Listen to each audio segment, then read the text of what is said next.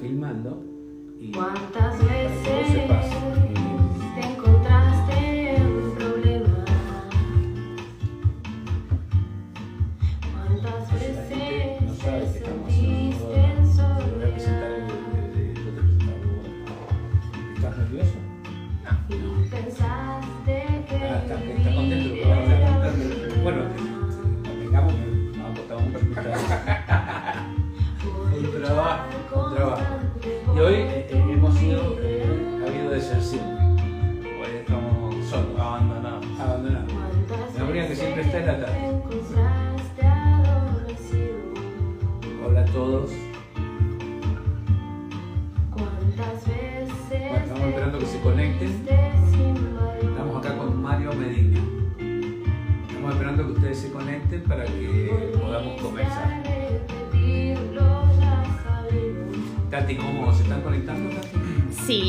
Está conectando, pero es que te diga quién está. ¿Alguien conocido nuestro de acá de la fundación? Mm, sí. Está la hermana de Mario, María José. María José, ¿No está la tía? Marcela Sabatini, Eh, Marcela Sabatini. Ignacio Vélez, Ignacio la mamá de Mario, bien. No, no, y se puedo conectar. sí. después está Kevin de Sousa, Carolina Hola, Calleja, eh, Carolina siempre está. siempre está, igual que Gabriel López, eh, Hola, Gaby. Enrique Aldo García Enrique, ¿cómo estás? y Macarena Nieto. Son los que veo por ahora. Bueno, bienvenidos todos.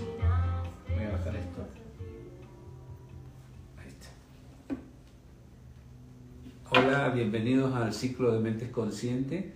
Para los que no nos conocen, que nos están viendo por primera vez, eh, mi nombre es Raúl Bobillo, soy facilitador de la Fundación Claves y tenemos eh, el gusto y el honor, de, diría yo, Mario, de, de estar haciendo este ciclo ya de hace un año y tres, Más de un año. tres mo- más de un año, hemos pasado el año, así que eh, para mí es un privilegio eh, estar haciendo esto, que es como nos hemos reinventado. Pasamos de los seminarios presenciales al internet, que me parece como una, una maravilla, estamos aprendiendo, estamos haciendo cosas nuevas, eh, Expansivas. como- expansivas, Mario. Y mm, eh, también van a estar todo esto en las redes, entonces eh, para mí también es como una, una parte nueva lo de las redes, estamos intentando mejorarlo, mejorar la tecnología y también vamos a estar en Spotify. Entonces, dentro de las redes está Spotify, está YouTube, está Facebook, Instagram. Instagram, que es lo que estamos transmitiendo. Y estamos muy contentos con eso. Bueno, eh, eh, hoy para mí es una parte muy especial porque Mario es la fundación. Mario es la fundación, Mario es eh, un, un- un compañero de viaje, un guerrero. Hace muchos años que trabajamos juntos. Entonces para mí que estés acá, Mario, es un privilegio. Sé que te ha costado mucho estar y sé que me ha costado mucho convencerte que estés. Eh, la- lamentablemente, Mario, como no nos vamos a quedar a, a- a brindar esta noche, a, a compartir, ha habido deserción. Estamos solos. Estamos solos porque Lili, como no había comido, no vino. Melissa, no sé qué está haciendo, no vino.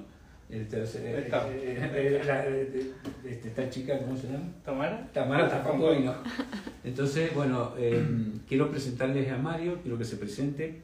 Quiero contarles que Mario eh, es una de las personas que más trabaja en la fundación. Para mí es importante que él cuente su experiencia, cuente cómo aplicó eh, en su vida las enseñanzas de la fundación y también para que todos los que no conocen a Mario, para que todos estén ahí y lo conocen y siempre lo ven porque él es un guerrero silencioso. Le llamamos a Mario el guerrero silencioso.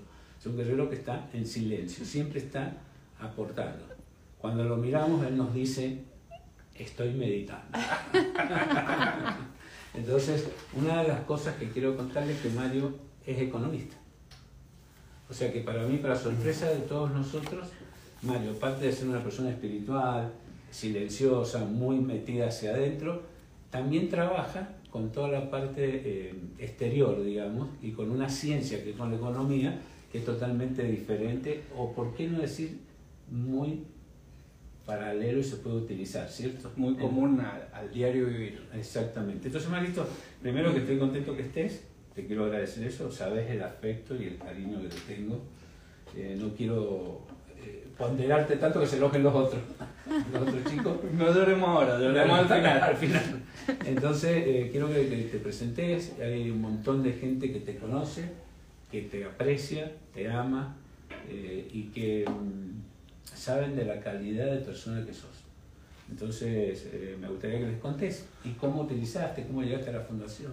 Bueno, mi nombre es Mario, yo trabajo en BBVA, en el Banco eh, Español, y bueno, en, en el planeta me dedico a eso, y en la fundación yo llegué en el año 2010. Ahí tomé mi primer seminario. Yo a la fundación iba a buscar herramientas que me permitieran obtener éxito.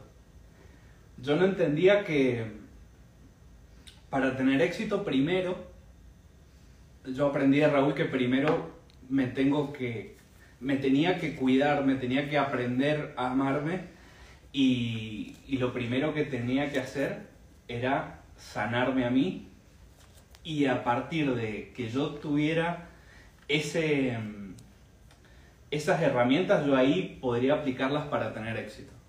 Para primero el interior, para luego al exterior. Y fueron años de mucho aprendizaje, mucho crecimiento, entendiendo que, que el éxito es confianza, que yo tenía que primero creer en mí para, para poder lograr cosas, convivir mejor conmigo eh, en el diario vivir y, y que eso también contemplaba el éxito. Así que las herramientas de la fundación para mí fueron muy importantes, son muy importantes y esas herramientas han permitido que yo tenga éxito y pueda seguir construyéndolo, ya que nunca termina. Siempre hay más y, y siempre hay cosas nuevas por descubrir y aprender. Una de las cosas que estás diciendo que me parece muy importante y muy eh, me ha llegado a mí a la memoria en este momento que lo trabajes compartir es con respecto a la sanación, eh, con respecto a la sanación del pasado fundamentalmente, de las cosas que nos sucedieron, que a veces eh, influyen muchísimo en el presente. Entonces, eh, cuando uno trabaja con, el pasado, trabaja con la memoria, y te has dado cuenta, Mario, que la memoria es, es muy, digamos, interesada, por decirlo de una forma, y muy personal, o sea, está beneficiándose siempre en función de uno. Y generalmente cuando ocurre un hecho en el pasado, uno generalmente le saca cositas, no la, no la ve completa. Exacto. ¿Viste? Ves como partes. Y, a- y aparte esas partes que sacás, que sacás de, los de, de la memoria, las sacás y después la incorporás nuevamente a la mente con esos cambios y después utilizás todos esos cambios para manipular el momento presente. Entonces vos, sin darte cuenta, estás como repitiendo permanentemente, reacomodado a beneficio personal, el momento. O sea, hay una confrontación y para que esa confrontación no ocurra, este, manipulamos el pasado. Entonces de esa forma el presente se transforma y se adapta. Entonces a mí me parece que el, hecho de sanar el pasado y dejar cerrado el pasado te permite por primera vez ver el presente por con ojos nuevos. Y cuando ves el presente con ojos nuevos y ves el momento presente, una nueva oportunidad como la que has tenido vos, no se puede ir a la nueva oportunidad con, con- con territorio viejo, con cosas viejas, porque transformar lo nuevo en viejo. Es como ir a una pareja eh, nueva con todos los líos viejos. Si vos lo resolvés, los líos de afuera, la pareja nueva se va a transformar en la vieja, nada más que cambiándole la voz o el físico. Exactamente. Entonces, eh, está bueno lo que vos decís, porque es un buen consejo para las personas eh, que quieren ser emprendedores. Y ahora, como vamos a hablar de emprendedores, y Tati te hace un montón de preguntas de emprendedores y de economía, vos que estás en el, en el, en el territorio de las finanzas y, y tu experiencia con los clientes, has tenido experiencia con los clientes y los ves cómo funcionan. Cómo funcionan, cómo toman compromisos en préstamos, en, en tarjetas, en esto, y después vos, vos tenés experiencia en eso. ¿Qué les recomendaría a los emprendedores que tenemos allá?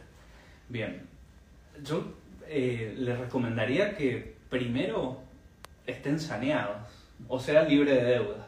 Mm. Eso me parece algo muy importante y que si estás saneado, tus decisiones son distintas. Porque no necesitas y entonces puedes tomar decisiones desde un punto de vista más racional y no tanto emocional. Entonces eso sería algo importante como una sugerencia. No gastar más de lo que ingresa, básicamente. Básicamente. Ser muy cuidadoso con eso. Y sí, yo veo en el día a día que hay personas que gastan más de lo que ingresan y se comprometen mucho sus años posteriores en, en gastos que a lo mejor son un poco superfluos. Que no tiene nada más que claro, Una gratificación emocional momentánea. gratificación sustitutiva del momento. Exactamente. Sí, sí, eso, eh, eso es, eh, es muy importante. eh, está muy bueno lo que está dando. Está dando un consejo que no es eh, bien visto en estos momentos porque la gente está buscando eh, esas gratificaciones como forma de, de tener, este, eh, como figurar, como una figuración. Demostrar. Demostrar, demostrar que soy exitoso. Una cosa es demostrar que soy exitoso y otra cosa es ser exitoso. ¿no? Bueno, tenemos preguntas. Tenemos dos preguntas. Primera pregunta que Sí. voy a hacer yo.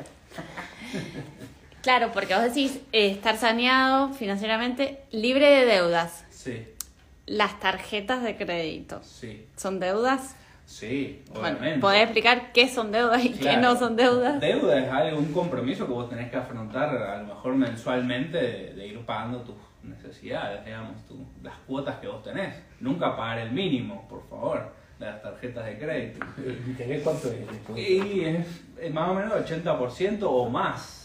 Entonces eso es como 80%. una bola de nieve interminable. Entonces, eso, ser muy cuidadoso eh, con respecto a eso. Eh, nunca pagar el mínimo de la tarjeta. Puede algunas veces ser beneficioso comprar en cuotas sin interés porque la inflación lo licúa, pero eh, con las tarjetas muy cuidadosos porque uno no tiene límite y algunas veces gasta más de lo que Y aparte empezás en la bola y a pagar los mínimos y, y- y se arma- aparte se arma una necesidad. Y ahí es lo que estabas hablando al principio. Cuando no tengo necesidad, fíjate, si yo no tengo necesidad, puedo cobrar mis servicios mejor que si tengo necesidad. Porque si tengo necesidad, el servicio que estoy ofreciendo, necesito tomarlo para poder cubrir esto, entonces bajo la calidad. Entonces, y, puedo- aparte cobro mal, bajo la necesidad por con tal de tenerlo. Claro, y puedo elegir a mis clientes. digamos. Claro, claro. Sí. Muy interesante sobre todo lo del mínimo. Gracias. Pregunta María José. ¿Cómo lograste sanar el pasado y creer tanto en vos? Y esta pregunta está relacionada con la pregunta de Karen Quiroz, que dice, ¿algún consejo para aprender a confiar en uno mismo? Uy, sí, yo tengo uno, cumplir la palabra. Mm, Me parece que honrar los compromisos y, y ser impecable, como, como Raúl me enseñó con la palabra, con tus compromisos, aporta mucho a tu autoestima y a tu confianza en vos mismo. Cuidar lo que decís y cuidar las promesas que haces. ¿Y cómo resolviste el pasado? Que te pregunta tu María José. Bien, el pasado, eh, observándolo, aceptando y siendo más agradecido. Perfecto. Fue una herramienta muy poderosa. Buenísimo, buenísimo. Aparte, eh, cuando uno, uno hablemos un poquito del pasado, Sí. cuando uno, uno primero tiene que uno ir a revisar Claro. y tiene que ser eh, mucho más honesto en el proceso de mirar, cómo mirar desde la observación y ver cómo se involucran las personas en en el- en el proceso este del pasado y bueno, resolverlo, soltarlo, confiar y seguir adelante. Perfecto. Pregunta. Otra. Mm, Otra pregunta. Bueno, hay muchas preguntas. La primera de Candela Arenas, ¿cómo se debe tratar a clientes que quieren sacar provecho de tu trabajo? Y siendo asertivo y marcando eh, específicamente por qué estás trabajando con él, o sea, el servicio que le estás brindando y delimitar límites para que la persona sepa cómo ubicarse. A, a- lo mejor algunas veces a mí me pasa que me llaman fuera de hora, entonces, bueno, yo atiendo y, y amablemente le indico los límites para que sepa, por ejemplo, que yo traba- trabajo un horario específico. Esa sería una, una herramienta, siendo asertivo con... Eh, otra de las de las- de herramientas eh, bien importante es aprender cuál es el servicio que yo estoy dando. O sea, en qué a mi cliente le sirvo para poder entender que lo que yo hago es importante para él. Entonces puedo como no sentirme a veces manipulado o no sentirme que me están estafando en, en la negociación. O sea que eh, si tengo un cliente también tengo que ser claro en la negociación porque a veces no soy claro por mi propia necesidad. Entonces mi necesidad me obliga porque no tengo otro cliente. Entonces si tengo pocos clientes es obvio que me voy a sentir presionado por los clientes. Y si tengo uno, olvídate. Entonces, eh, entonces yo puedo como ver cómo está mi situación, ver realmente cómo es, entender cómo es la situación y ver en la situación de cómo me, me sirve y cómo nos podemos servir mutuamente y tratar buscar una buena negociación para no sentirme de esa forma porque es muy desagradable cuando te estás sintiendo estafado. Perfecto. Así que Candela a negociar, a practicar todo lo que estamos aprendiendo. Tenemos otra pregunta de Virginia Soloa. ¿Cómo identifico en un emprendimiento cuáles son los gastos necesarios y cuáles superfluos camuflados? Y yo te digo que los necesarios son eh, los que básicamente yo voy a utilizar para hacer que funcione mi negocio. Todo lo que sea maquillaje o, o Hay mucho maquillaje. ma- maquillaje puede ser, puede ser que no sea el momento de hacerlo. A lo mejor ser cuidadoso a, lo- a los inicios con, con respecto a, a delimitar bien mis gastos. Los fijos son los que yo necesito para que funcione mi negocio y me dé rentabilidad. Claro, y necesitas también eh, cobrar tu sueldo. Que suena, separado. Siempre, siempre en el emprendimiento tenés que cobrar un sueldo, tenés que ganar dinero. Eh, eh, los emprendimientos no son, eh, como yo diría, para, para hacer una figuración. No sos emprendedor por figuración, sos emprendedor porque sos un profesional que gana dinero. O sea, los emprendimientos tienen que dejar dinero. Ha- Hay un gran sacrificio para que eso ocurra, porque si no hay una competencia entre lo que vos podés hacer como emprendedor o lo que vos podés hacer como, eh, digamos, asalariado, por decirlo de una Exacto. forma. Pero si, si el, el hecho de estar trabajando con, a- en relación de dependencia es mucho más fructífero, te da tiempo, te da, eh, eh, te da ciertos beneficios que tiene como el aguinaldo, como un montón de cosas, y vos como emprendedor no ganas un peso, bueno, a la larga el emprendimiento nació, nació zombie. No, soy muerto. Claro, nació un zombie. No se sabe si está muerto o que O vivo. Es un zombie el emprendimiento. Entonces tenemos que entender que ser emprendedor, más allá de los gastos, que que estoy de acuerdo con vos, es una, una, una tarea o una, un profesionalismo. Sos un profesional, tendrías que ser profesional de esto. ¿Y qué le recomendarías, por ejemplo, a Virginia? ¿Qué tendrías que saber en un emprendimiento? ¿Qué son las cosas que uno tiene que saber como emprendedor? ¿Qué tiene que estudiar autodidacta? Autodidacta, bien. Tienes que saber los principios básicos, digamos, de... Primero también se relaciona, puede ser una analogía cómo manejas tu casa. Es una analogía bastante válida.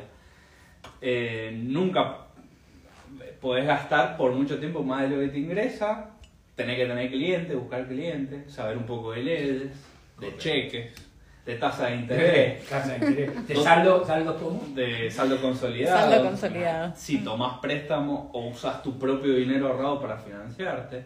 Son varias variables que son importantes a tener en cuenta para, para iniciar o para, para darle vida y continuidad a ese proyecto. Y que vas a trabajar más horas al principio, porque todo el mundo dice, vamos a ser un emprendedor, bueno, no voy a trabajar, voy a hacer como es free, Freelance. Freelance. freelance, Freelance. freelance. Voy a ser freelance, tengo mis horarios, hago lo que se me da la gana, voy a tener tiempo. Yo creo que al principio los emprendedores es todo al revés, trabajan más horas. O sea, sería como presentarle una ilusión de que vos no vas a trabajar. Eh, eh, eh, eso ocurre cuando ya eh, estás ya como armado. Y cuando estás armado no querés que ocurra. Porque estás tan a- adecuado a manejar eh, un estado de, de- de, digamos, de, digamos, a una velocidad. Te mueves a una velocidad que cuando empezás a bajar la velocidad le tenés que poner una velocidad mental distinta para poder eh, adecuarte a, la- a lo- a los espacios libres que te da. O, o como un ocio creativo, como empezar a hacer cosas que te produzcan también un- una gran actividad mental. Perfecto. Pregunta Lily Mood. en su faceta de arte decorativo. ¿Pensaste en algún momento dejar de trabajar en un banco? Y si lo dejarías, ¿qué harías? Uy, qué buena pregunta. Ah, Eh, hace preguntas así. Sí, sí lo he pensado. Eh, a mí me gustan las finanzas. Eso, la finanza, la economía, eso es mi, mi área donde yo me he capacitado y pienso capacitarme. Sería en ese, en ese rubro, o esa industria, por así Una, una consultoría. por ejemplo. Puede ser, sí. Una consulta. Mira, yo te diría que, que, bueno, los chicos están preguntando que podemos como apoyarlos en eso, porque hay mucha intención de, de- de- de generar emprendimientos. Mucho, la gente yo veo que tiene muchas ganas de emprender cosas, que me parece fantástico, me parece eh, muy bueno. En los seminarios, como sabes, enseñamos muchas cosas. sí. Eh, eh, pero siempre se necesita un coaching, una consultoría permanente porque este país genera tantas, eh, digamos, vértigos que van cambiando todas las cosas que no que, que es un día a día, porque lo que funciona un día, el otro día lo tenés que cambiar. Entonces tenés que tener como una apoyos, digamos, en la parte financiera, en la parte legal, entonces, y en, la- y en, la- en- en algunas seguramente es del métier del cual la persona se dedica. ¿no? Exactamente, de la industria. Hay que tener su equipo para estar apoyado y bien asesorado para dónde va la empresa. Ahora, cuando vos estás eh, trabajando con, cuando vos eh, estás con los préstamos, estás con los emprendedores y vos estás trabajando con ellos, te van a, a- a ver, eh, ¿qué características negativas ves en, en las personas con respecto a- al dinero? O sea, con respecto al dinero, ¿qué, qué relación tienen? ¿Qué cómo, ¿Cómo lo manejan? ¿Qué has aprendido vos de eso? Em, como primero em, que no se cuidan, que no se cuidan, eso, eh, eso es como que lo noto es muy, muy a flor de piel. Esa es la característica. Eh, yo al trabajar con emprendedores también, debido al sistema que estamos de, de Argentina, no hay mucho crédito para que ellos se puedan desarrollar. Entonces, más autofinanciamiento de las personas que, que crédito bancario, digamos, para ese tipo de personas. Entonces es un impedimento. No sé si te respondo Sí. lo que me decís. Sí, no, eh, eh, me lo respondés en parte para, para que los chicos sepan que, Sí. que no hay eso. Pero, ¿cuál es la actitud de la... O sea, te lo voy a hacer más, más, más sencillo. Yo he notado, voy a hablar de mí. Sí. He notado, para, para, para la pregunta se me hace difícil hacértela, he notado que las personas eh, utilizan el crédito como forma y después lo utilizan en cosas de vida, no en su emprendimiento Ah, perfecto, que no está ordenado. no está ordenado, hay un desorden muy grande. Entonces, eh, viven de los créditos, están siempre tapando, es como que están apagando incendios. O Exactamente. sea, piden un préstamo para apagar un incendio y quizás para vivir bien, entonces se van a cenar, se van de vacaciones, eh, se compran camionetas, hacen una serie de cosas que hay un desorden y que después te van a ver y quizás cuando piden el préstamo son una cosa, pero cuando lo tienen que devolver son. Ah, claro, claro. Cuando la persona pide el crédito, es, eh, está todo perfecto. Y después cuando, es como Argentina, cuando pide, genial. Cuando hay que devolverle, lo, lo insulta al acreedor, digamos. Claro, Entonces, y tienen como mucha ilusión, ¿no? mucha ilusión. generan ilusión. O sea, por ejemplo, yo noto que, como yo estoy también más o menos en lo mismo, eh, noto que gastan, hacen un proyecto, un emprendimiento y se empiezan a gastar las ganancias de meses anteriores. Futuras, las ganancias futuras. Claro, Claro. es una, una cosa bastante llamativa para mí. ¿Es cierto? Totalmente. Pregunta. Pregunta María Emilia Medina. ¿Cómo supiste cuál era tu propósito de vida, tu norte? Bien. Eh, lo- a lo que yo me dedico, digamos, en la parte laboral, no lo veo como un propósito, sino como algo, un medio para yo satisfacer mi propósito, que es servir, básicamente, dar servicio. Yo lo aprendí en la fundación. Enseñamos eso. Entonces, eh, dar es mejor que recibir. Entonces, yo lo aprendí ahí, básicamente. Sí, porque eh, ser emprendedor también eh, tenemos que partir de la base, Mario, que eh, yo diría que hay como leyes para ser emprendedor, hay códigos. Uno de los, o- uno de los es tener un, eh, un propósito. Servir es un propósito. El emprendedor es un servidor. Tiene que dar mejor calidad de, su, de lo que está haciendo. Tati es una emprendedora. Ella tiene que ser cada día mejor junto con sus socios, tienen que ofrecerle una mejor calidad a sus alumnos. Entonces tiene que estudiar, tiene que saber lo que viene nuevo, tiene que saber eh, cómo, cómo optimizar el trabajo que están haciendo y ese es el mejor servicio que se puede dar eh, en, en el proceso de ser un emprendedor. Segundo, tiene que ganar dinero. O sea, el emprendedor tiene que ganar dinero para poder sostener y después invertirlo en esa capacitación. Exactamente. O sea, no, no- un emprendedor no es aquel que, que- que dice que es emprendedor porque le cae bien y a las chicas le llama la atención. ¿Me? Porque queda mejor que ser un- una persona que está en relación de dependencia, es como más, más cool. Más como lo- sí, como que-. Entonces, eh, hay una confusión en todo Sí. eso. O sea, porque yo veo que se presentan como emprendedores, pero todavía ni siquiera tienen el emprendimiento. Exacto. Entonces es como, como una mm, falta de respeto hacia el trabajo que estamos haciendo porque los emprendedores somos profesionales y hemos estudiado, yo he estudiado 40 años para ser, yo soy un emprendedor senior. Vos sos junior, Yo soy yo. yo soy senior, entonces eh, es una falta de respeto que 40 años de aprender y después una persona diga que es emprendimiento y todavía ni siquiera eh, se ata los zapatos. Exacto, exacto. Y con respecto, ahí vamos a la pregunta, que quería agregar algo con respecto a la fidelización, digamos, al servicio. Es muy importante cumplir con los compromisos Sí. que uno asume y con los plazos, los plazos pre-acordados anteriormente. Eh, y, y responder y estar abierto a, a- a críticas, al feedback. Eso, digamos, me ha traído muchos clientes responder certeramente, diligentemente y cumplir con lo que yo he dicho. Con eso ha sido la herramienta, como los seminarios de la fundación, eh, el boca en boca de las personas que, que saben que mi trabajo es concreto, rápido, en la medida de lo posible y, y voy a cumplir lo que, le- que hemos hablado. Entonces eso es una herramienta muy poderosa y de fidelización. Muy bien. ¿Qué más? Pregunta. Sigue Virginia Soloa, que aclaró que no va a comprar las macetas. Parece que es un gasto superfluo. Pregunta Virginia, ¿desde siempre hay que destinar un sueldo? ¿Cuánto ocupa una inversión? Eh, de- siempre de la, cuando uno comienza un proyecto, es obvio que lo primero que pone es su capacidad de trabajo y su parte económica. Eh, cuando el proyecto empieza a funcionar, siempre tiene que haber un incentivo. Que ya vamos a hablar un poquito de las sociedades, vamos a hablar un poquito porque hay mucha confusión con eso, yo lo- lo- me gustaría que lo aclararas. Por eso yo digo que siempre hay que aprender un poco de leyes, aprender un poco. Siempre tiene que haber una, un aporte, porque, no se, porque si no se generan confusiones. Se generan confusiones. Entonces tiene que haber el, el emprendimiento, lo primero que tiene que sostener es el emprendimiento primero y dentro de las personas que trabajan tiene que haber un incentivo económico para cada uno de ellos para que tenga justificativo el trabajo y eso vaya creciendo.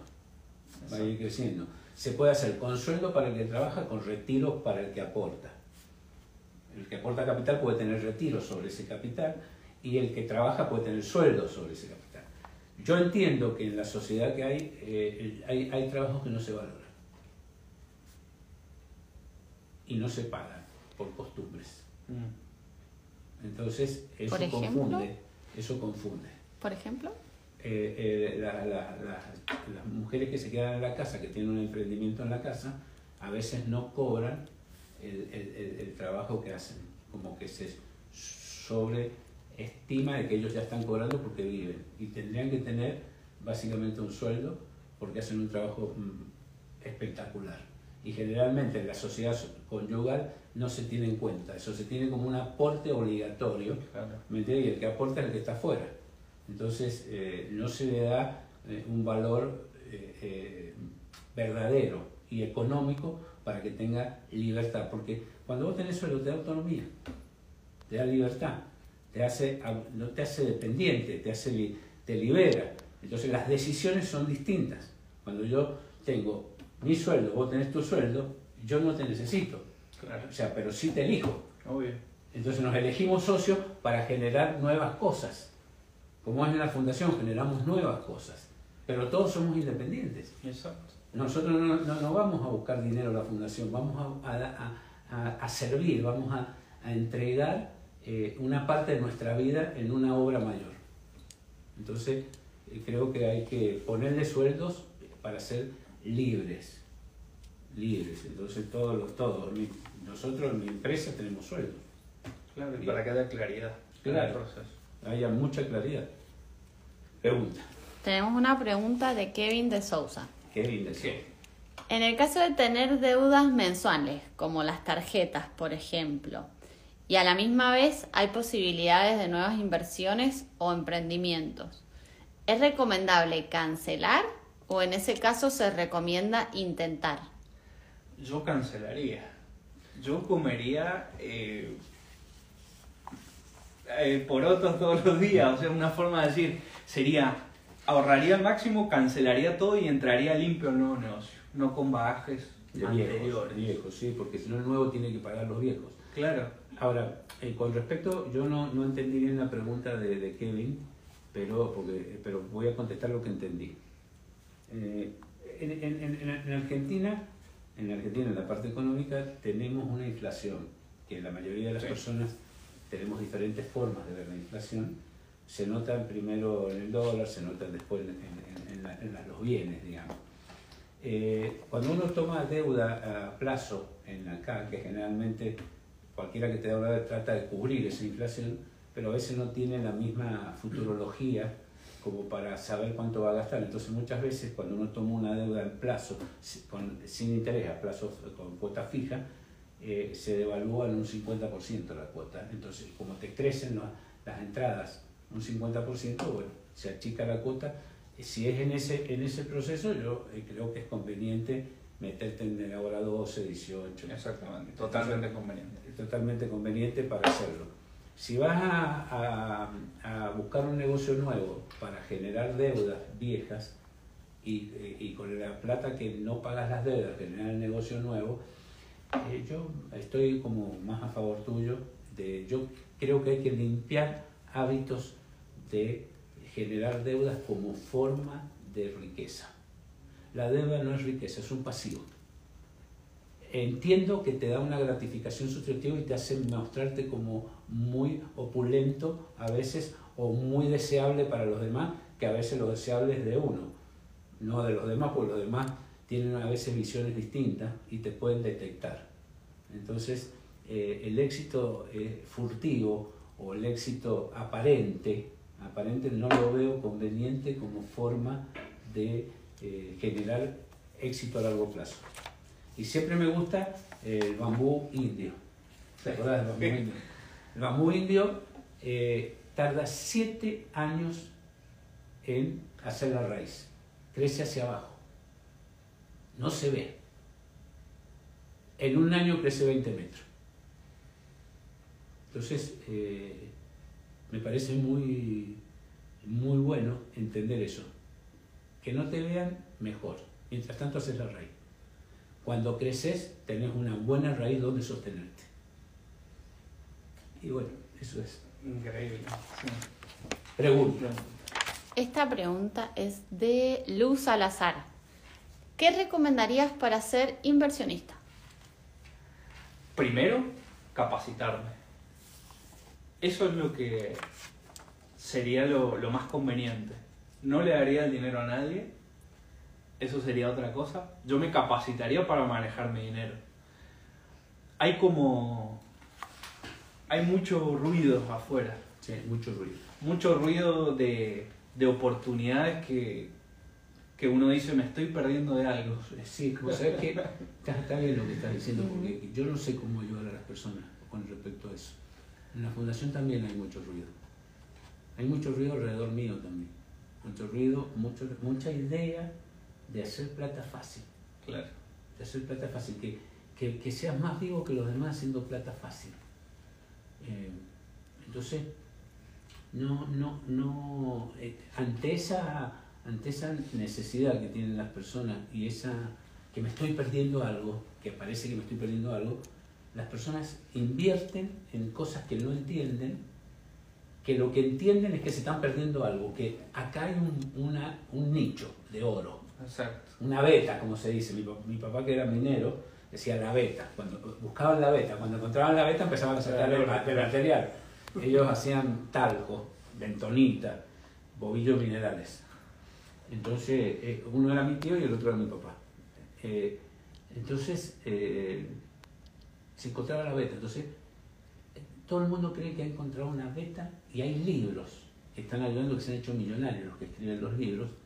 Hay un japonés que escribe mucho. Vio la beta. Vio la beta. Me escribió el libro. Y la beta son los que lo leen. Claro, es como la ley de atracción. ¿Cómo no escribí la ley de atracción? Me pongo a preguntar. ¿Me comprendés? Entonces, y él evita lo que es más atractivo que es para las personas. No trabajar. Y ser millonario en dos minutos. Entonces yo, eh, yo, me- me- me- me- yo estudiaría. Por supuesto que en todo este lío siempre hay una beta. Obvio. Pero primero saberlo por dónde está y que no las, las flautas que encantan Claro. te agarren tu capital y te lo hagan que Triza en un, en, en un minuto. en un minuto. Con la volatilidad. Años, años de, de trabajo para perderlo en un minuto. ¿Qué pregunta tenemos? Tengo preguntas mías. A ver. A lo mejor es muy amplia la Bueno. ¿Cómo se hace un presupuesto personal y un presupuesto de negocios? Bien, yo creo que son la- los dos, pues se puede responder una pregunta. Un presupuesto es un plan de gastos, digamos, y de ingresos que yo voy a tener. Entonces se hace una estimación de cuánto yo con mi negocio o mi vida personal voy a gastar, por ejemplo, anualmente, y estimo mis ganancias mensuales o anuales. Y en base a ese plan puedo decidir dónde invertir, cómo ahorrar, en qué gastar, Y qué eso- financiar. Hacer un plan de acción con algún proyecto. Un plan de acción, exactamente. Y puede sufrir variaciones ese presupuesto. En Argentina sufre seguro. Seguro. El dólar pasa de, de 1 a 4 y bueno, eso se tiene que ajustar, digamos. Exactamente. ¿Qué más? Tati? Tenemos otra pregunta mía. ¿Vos pensás que hay que entender de economía para ser exitoso en un negocio? Raúl también puede responder. Sí, total. Sí, yo creo que hay que saber. Hay que saber de economía. No es necesario ir a la facultad. Saber, No recibirte de economía. claro, cómo funciona el sistema donde nos desenvolvemos. Sí, porque yo, eso es muy bueno, eso, porque yo estábamos hablando antes, antes con, eh, con Tati, con vos, eh, es muy bueno porque hay muchísima información para los emprendedores y muchísima capaci- capacitación. Yo diría que hay cosas como sencillas para aprender. Económicamente hay que saber sencillo. Yo estoy con emprendedores que no saben qué son los cheques. Hay emprendedores que no saben cuál es la tasa de un préstamo. Hay emprendedores que me van a ver y no tienen la menor idea de cómo manejar eh, lo que estuvimos hablando, un plan de acción, o cómo manejar si invierten en dólares o no invierten en dólares. Hay algunos emprendedores que están buscando no poner sus dólares en el proyecto que ellos confían y sacarle los dólares a un tercero. Entonces eh, eh, hay una confusión de cosas. Si yo tengo un emprendimiento que es tan bueno, yo pongo mi capital, no voy a ir a tomar préstamo Claro. porque eh, embarro el emprendimiento. Únicamente incorporo un socio si no tengo el préstamo, si no tengo el dinero. Entonces, entonces incorporo, pero el proyecto es tan bueno que yo lo voy a poner el proceso. Entonces yo creo que sí hay que saber, hay que saber las leyes laborales, que son muy complicadas en Argentina, eh, leyes básicamente económicas Claro. y fundamentalmente los impuestos. Los impuestos. O sea, tenés que tener una base.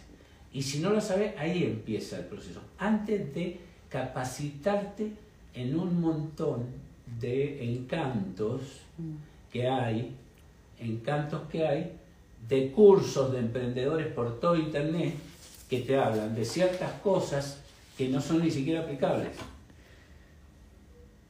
Neuroeconomía, neurociencia en la cabeza y resulta que no saben vender cómo tratar a un cliente.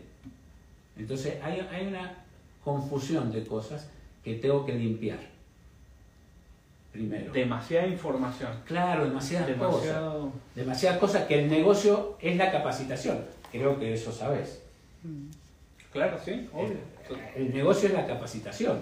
No es que la capacitación te va a servir en la vida cotidiana, siempre ha sido así. En la facultad el negocio es darte el título, pero después aplicar otra cosa. Obvio. Entonces, eh, me gustaría como que los emprendedores empiecen con cosas más básicas de la economía como tontas, que parecen tontas para mí. Un cheque no a la orden. Hello, hello. Un cheque electrónico. Hello, Descubierto en cuenta corriente. descubierto en cuenta corriente. ¿Por qué me dan descubierto en cuenta corriente? Y no me dan préstamo a más largo. Tengo que saberlo porque. Tengo que saberlo y tengo que sacar los números. Claro. ¿Cómo esconden atrás del IVA todos los costos del préstamo? IVA, Costo gasto, financiero total. Costo financiero total. ¿Entiendes? Entonces un descubierto. Sí, son herramientas que te pueden acelerar, apalancar y que vos Sí, que- despegues más rápido. Que cuando lo incorporas, ya lo, lo incorporas, entonces ya lo mirás, no es que vas a estar pensando, sino se Claro. te hace un hábito.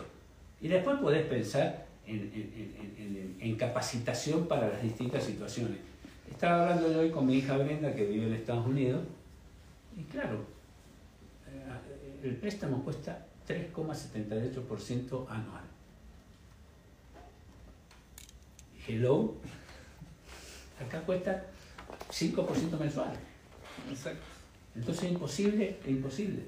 Claro, eso es muy importante. Entonces ahí sí hay, hay, hay, hay una sutileza, entonces sirve la neuroeconomía, cómo yo trabajar sobre ciertos patrones para sacarte el cliente, porque necesito ser emprendedor y entrar con otra.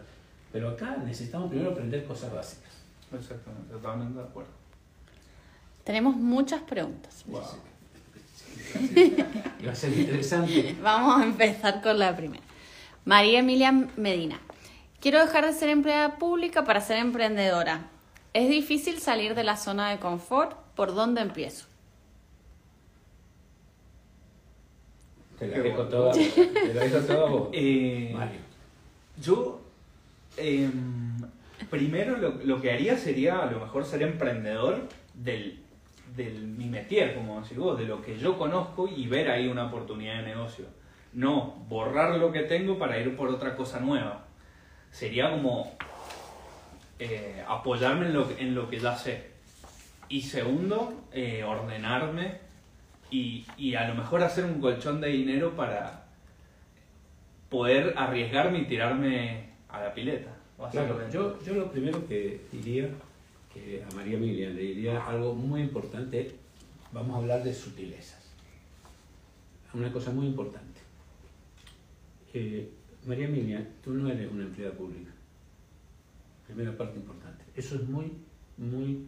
eh, no hace contactos adecuados en el cerebro. Tú eres una educadora, que es una cosa distinta. Muy distinta al proceso de educación que puedes hacer libremente. Porque tú conoces cosas que no conoce todo el mundo. Entonces eres una educadora de personas, manejas personas, eres una líder, no eres una empleada pública. Eh, eh, eh, Entonces el concepto que yo me tengo que mandar a mí es confiar en mí. Entonces tengo que confiar en que yo puedo emprender porque los emprendimientos que vas a hacer, sean la educación, que pueden ser privados, puede ser educación como un emprendimiento, con todo el conocimiento que tenés y el bagaje que tenés en movimiento, avanzás kilómetros adelante de lo demás, más conociendo cómo funciona el Estado. Entonces tenés nicho, tenés forma de ver, tenés eh, cosas, y lo único que tenés que aprender es cómo relacionarte en la parte, en, en lo que quiere una empresa como educativa, busca, cambia simplemente ese foco. Entonces, el primer paso es empezar a entender que yo soy una emprendedora educativa y que tengo una capacidad que puede ser como liderazgo para cualquier lado, eh, tanto en lo educativo o para liderar grupos de apoyo para que trabajen en función como lo haces en el Estado. Entonces yo no, yo eh, levantaría primer paso mi autoestima, eh, creer en mí, que no hay un cuco afuera, sino que yo voy a aportar y voy a servir. Entonces de ahí empezaría. Y elegiría en dónde lo voy a aplicar, dónde están los nichos. Porque indudablemente, te- eh, eh, María Emilia, tenés una ventaja enorme. Sabés las falencias educativas que hay y sabés que la gente que está saliendo de esa educación genera nichos, que las empresas tienen que salir a cubrirlos. Exactamente, capacitar a las personas eh, específicamente en algo. Exactamente. Entonces ahí hay un nicho grandísimo. Donde el mercado ya no es Mendoza, el mercado del mundo. Exactamente. Jimenita Barahona pregunta. Me gusta la pregunta. ¿Cómo hacen los empresarios exitosos cuando no tienen ganas? ¿De dónde salen esas ganas para todos los días ser impecable e implacable? Eh, el compromiso, del compromiso ganas, hay po- a lo mejor los menos días son de la semana, hay ganas, eh, hay que hacerlo, estar comprometido con los clientes, no le puedo decir a un cliente no tengo ganas hoy, hay que atenderlo, fidelizar y, y continuar. Básicamente no, no creo que haya receta, sino aplicarlo y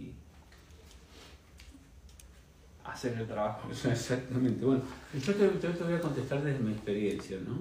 Eh, eh, Jimena, de todas formas, hola Jimena. Eh, quiero decirte que te recuerdo mucho. A mí, primero yo te diría que me mueve un, un foco, tengo como una... em, me mueve los objetivos que yo mismo me genero. Segundo, eh, me divierte. A mí me divierte generar negocios. Me divierte, me produce una, un- una faceta de creatividad. Tiene como gran creatividad entre que armas el negocio, lo forma, tiene una gran, Tercero, no manejaría, no manejo el, proceso tan, tan emo- emocional, aunque yo tengo mis procesos de estados emocionales que me lo soporta Tati, eso sí. Pero no manejo tanto mis decisiones en los momentos emocionales de ganas, de ganas, de decirte, bueno, voy a hacer esto porque tengo ganas. No, yo hago esto porque me produce placer, porque me da sentido a la vida, porque encuentro en eso que me estoy eh, expresando, que me estoy expresando. Entonces, eh, le acoplo cualidades.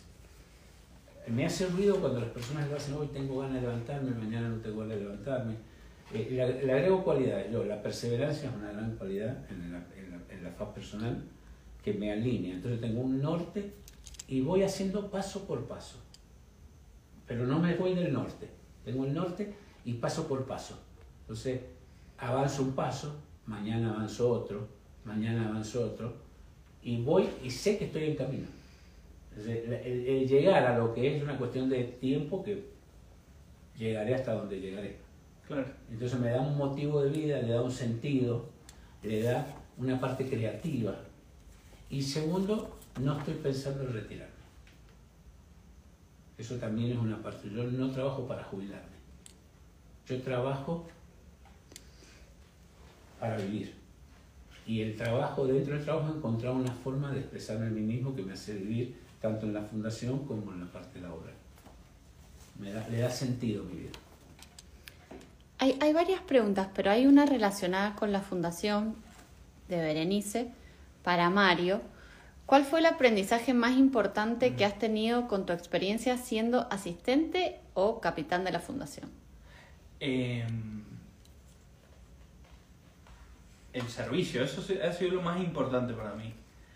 El servicio, lo que hacemos en la fundación es- siempre Raúl nos dice, había una persona en el mar y En la orilla. en la orilla del mar. Y habían, en, en la arena había estrellas de mar, lleno de estrellas. Más importante y, y cuando ves que las personas sufren, eh, cuando generas esa empatía, te da más fuerza para continuar. Eso.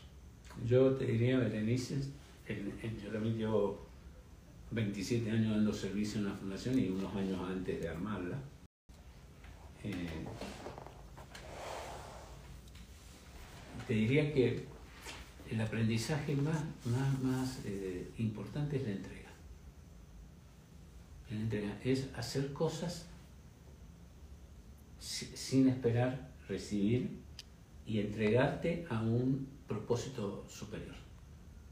Eso para mí ha sido mu- muy difícil para mi ego y mm, entonces eso es un aprendizaje muy bueno. estar trabajando para un propósito superior. Como, como si yo fuera un dueño o algo, que eso no existe. La fundación son todos aquellos que toman los seminarios. Lo que hago yo es la parte legal.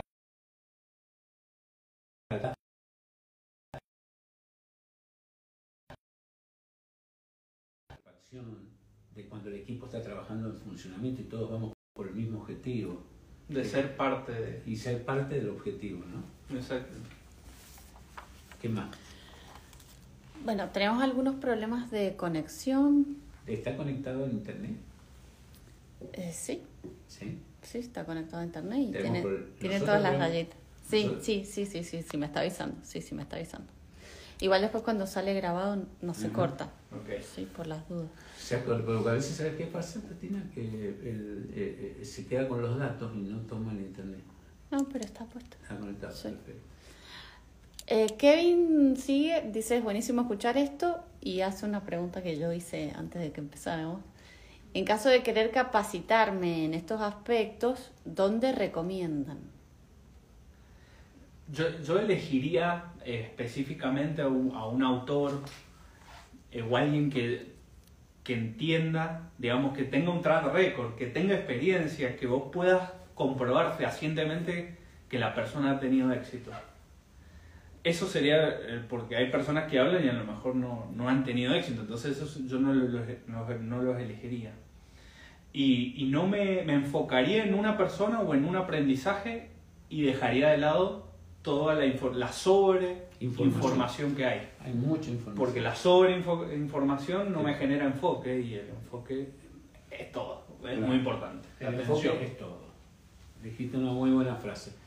Eh, eh, Kevin, en la fundación, en el Claves 2 que estás haciendo, hemos trabajado negociación. Hemos trabajado, eh, vamos a estar trabajando varias áreas. Por ahora yo me dedicaría a terminar este proceso. No apuraría procesos, volcaría en, tu proceso laboral y en tu proceso personal muchos de los aprendizajes estás aprendiendo a manejar el micrófono, estás aprendiendo a hablar. El aprender a hablar no significa que estás aprendiendo a hablar, sino a expresarte. Entonces eso tiene como una claridad interna, porque es muy importante eh, tener claridad en lo que estoy diciendo, porque lo que yo hablo 24 horas conmigo. Entonces es muy importante ser claro conmigo para poder emitir eso con claridad. Recordar, Kevin, que somos energía, información, vibración y resonamos. Es muy importante que la información que yo tengo adentro esté fluyendo para que la energía universal pase, vibremos con eso, resonamos y atraemos. Entonces yo vibro en unidades de, abundancia, que es lo que vamos a hacer en el seminario que vamos ahora, que, que te lo tomátelo, Kevin, el online, que voy a hablar mucho de esto. Entonces resonamos, vamos para adelante, atraemos. Ahora, fíjate, energía, información, vibramos, resonamos, atraemos. Es un proceso de adentro y de sintonización con la energía universal. Ahora, si yo tengo la información bloqueada con el pasado, con un montón de cosas, en cambio de que la energía pase, la energía salgo a buscar afuera, entonces traigo y hago un proceso limitado, traigo al revés, vibro, lleno de vibración de lo de afuera, vuelvo para afuera y entro en el tener a ser como forma de vida y me olvido del ser. Entonces, ¿entendió? Sí. Bien. Pregunta. 55 minutos. Pregunta. Sí, no sé por dónde empezar las preguntas. Eh, ¿A quién recomendarías para esta capacitación? ¿Algún autor? De Kevin. Eh, no, Lu- Luz Salazar hace esta pregunta. La lámpara mágica, Luz Alzar. La lámpara mágica, ¿te vas a acordar? Lo voy a anotar acá. La lámpara mágica. ¿Es de qué autor? No, no tengo en este proyecto el autor.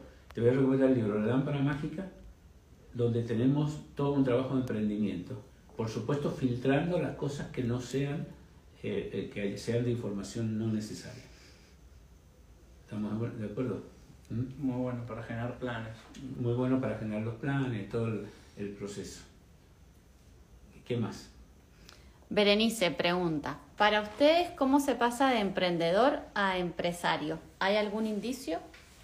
Bueno, en realidad, en realidad yo, eh, en realidad yo la palabra empresario creo que está como sobredevaluada. Entonces tiene una contaminación muy grande.